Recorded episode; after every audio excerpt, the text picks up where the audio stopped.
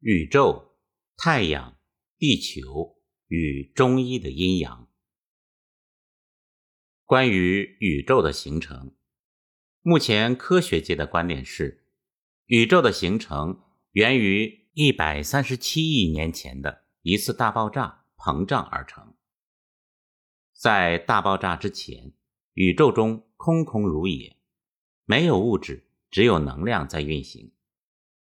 能量聚合产生大爆炸后，巨大的能量波持续运动并不断冷却，能量冷却凝聚在一起，形成了物质和星体。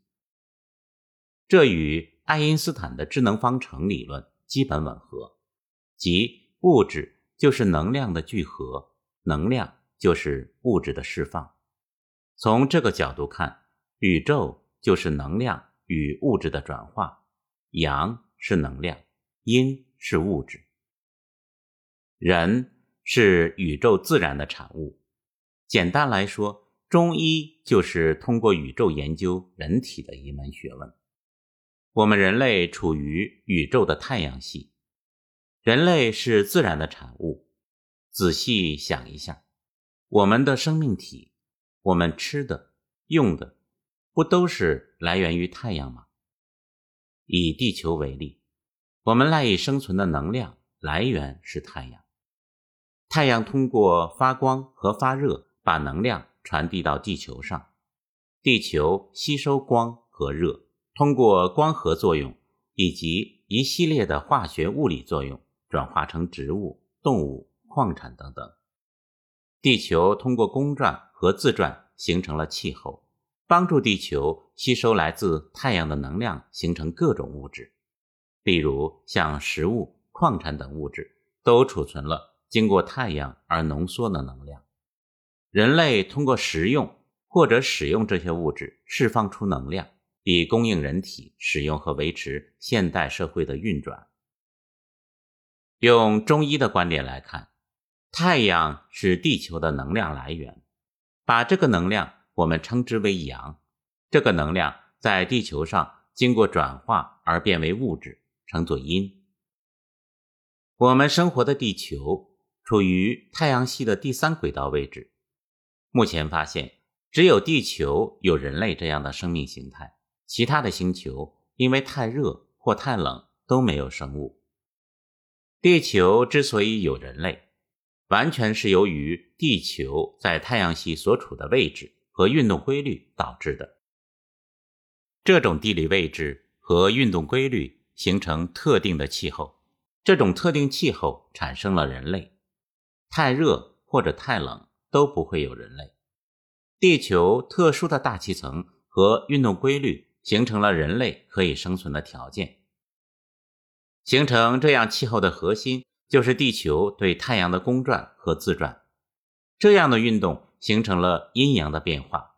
我们后面将要提到的五行木、火、土、金、水，实际就是地球公转自转导致接受到太阳能量不同而产生的各种阴阳的变化。我们所生存的空间，除了我们能看得见的物质，还有看不见但部分可以感知、部分无法感知的能量体。人的眼睛只可以看到。某一个范围内的频率，例如，当振动频率在五百到五百三十六兆赫之间时，眼睛就会看到黄色。人的肉眼可以分辨红、橙、黄、绿、蓝、靛、紫，紫色是人类肉眼可以看到的颜色的极限。其实，在紫色之上还有振动频率更高的紫外线，在红色之下也有振动频率更低的。红外线，但因为振动频率过高或过低，超过人类肉眼可以看到的范围，所以我们看不见它们。电磁波频谱从交流电的几十赫兹到伽马射线的大于三乘一千零一十九赫兹，范围非常之大，而人眼可见的光波只是其中很小的一段。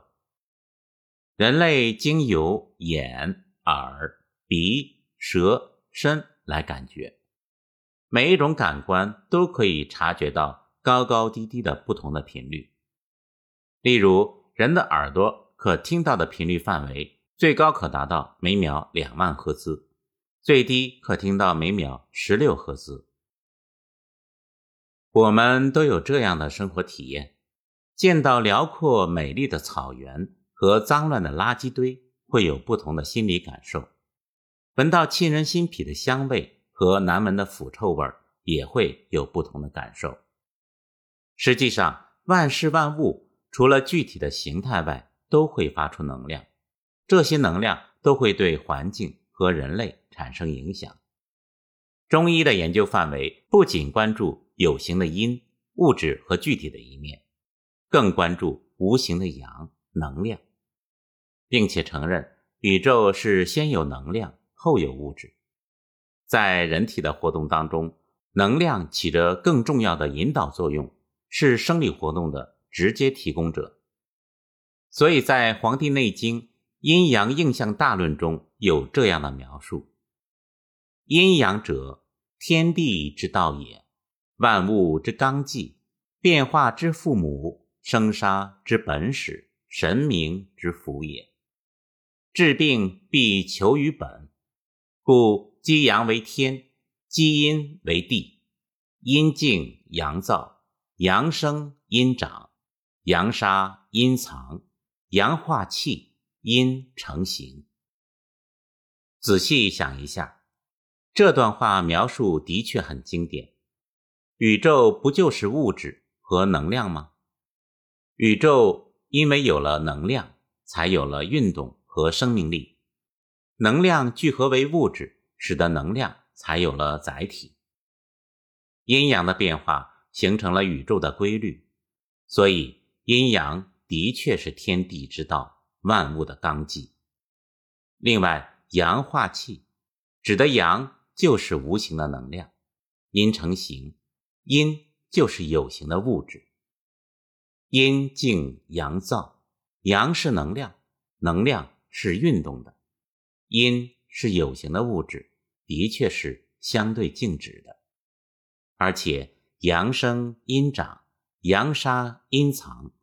宇宙的确是先有能量，后有物质，在阴阳当中，阳占主导和引领作用。《黄帝内经·天元纪大论》中说：“臣稽考《太史天元策》，文曰：‘太虚辽阔，照机化元，万物滋始，五运中天，布气真灵。’”总统坤元，九星玄朗，七曜周旋。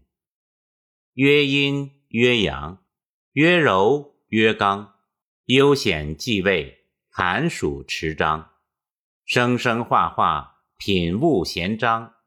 禅思时事，此之谓也。